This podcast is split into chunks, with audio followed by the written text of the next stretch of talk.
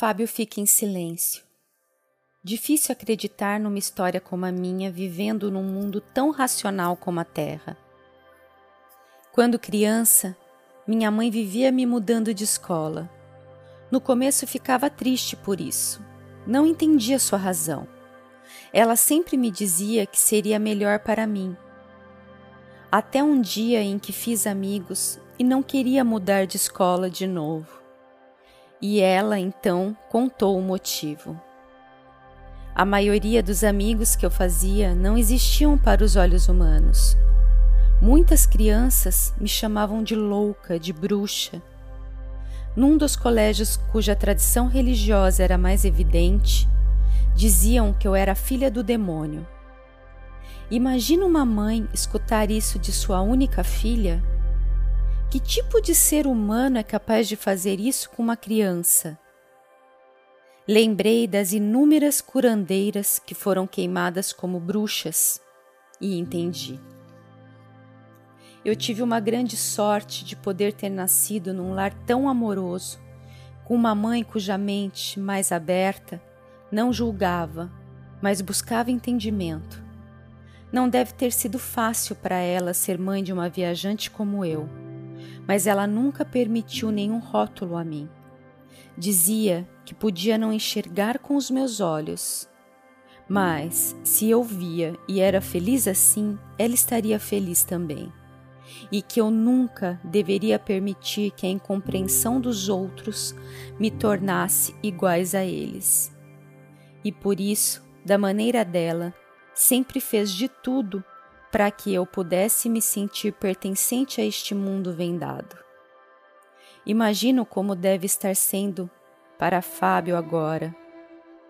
Ou eu serei a louca, ou rezo para que sua mente seja aberta também. Ah, Angel, como este mundo é engraçado, né? Tudo é como deve ser. Contei sobre meus pais, mas agora entendo cada frase que minha mãe usou na minha infância e cada sonho que tive com você, mesmo sem conhecê-la.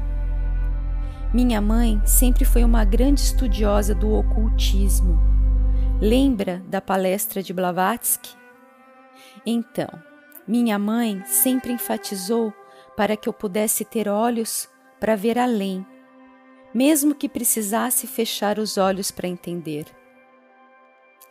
Eu tinha sonhos com uma menina de cabelos acobreados, que durante muito tempo acreditei ser minha protetora.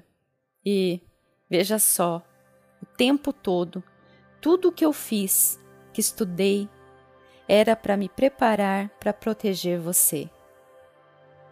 Dizendo isso, ele inspirou e expirou profundamente. Chegou perto de mim, segurou minhas mãos Angel, eu estou pronto para cuidar de você e caminhar com você até onde minha alma conseguir estar. E, se por qualquer razão minha vida se interromper, sei que era para ser assim o tempo todo. Lágrimas escorreram do meu corpo inteiro.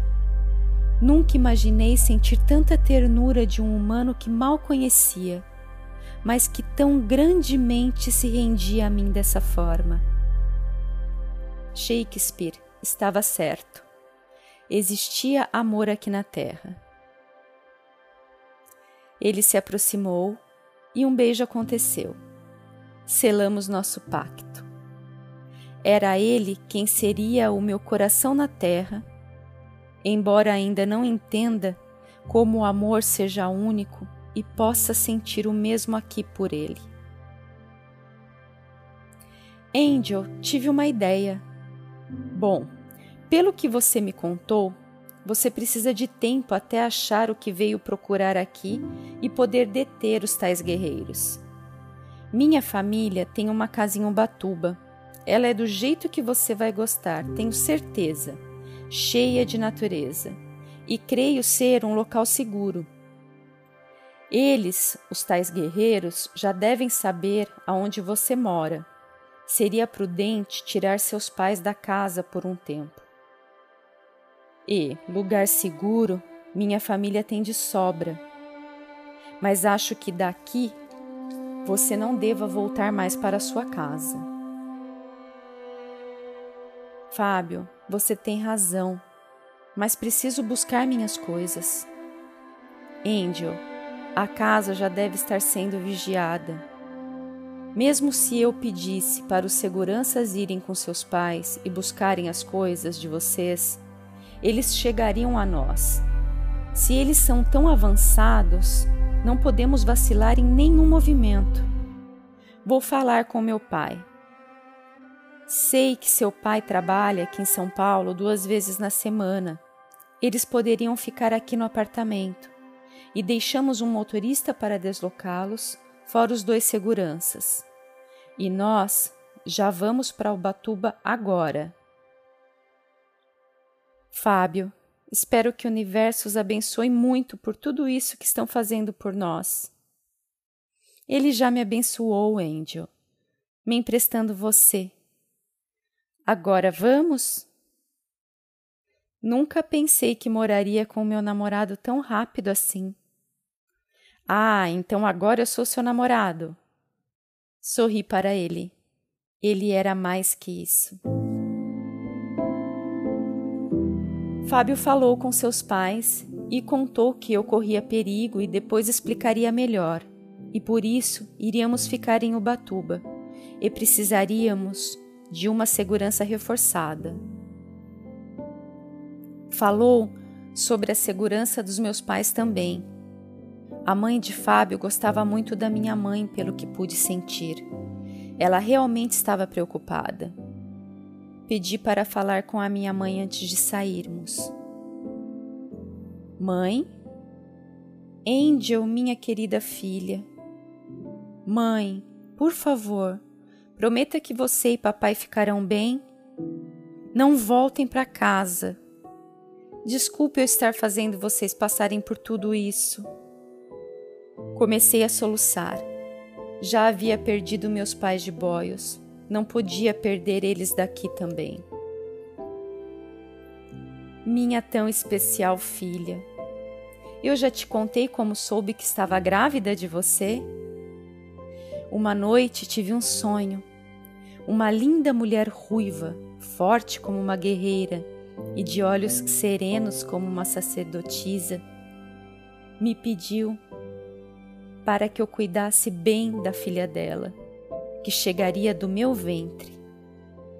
Que essa criança teria uma missão muito importante para realizar na Terra e que eu pudesse prepará-la para isso.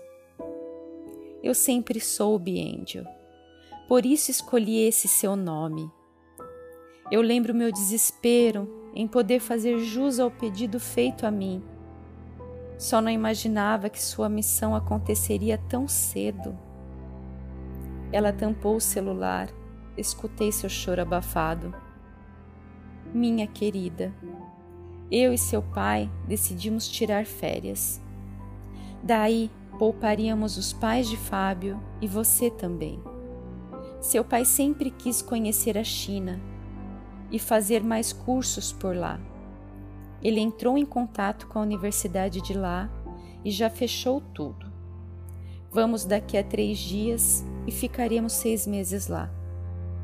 Sua mãe, do outro planeta, havia me pedido isso: que quando chegasse a hora eu fosse forte para me afastar e poder deixar você realizar sua missão.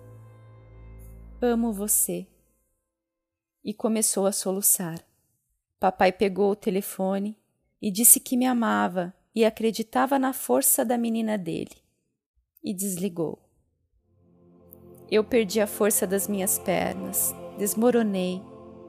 Não existe o não sentir para quem ama.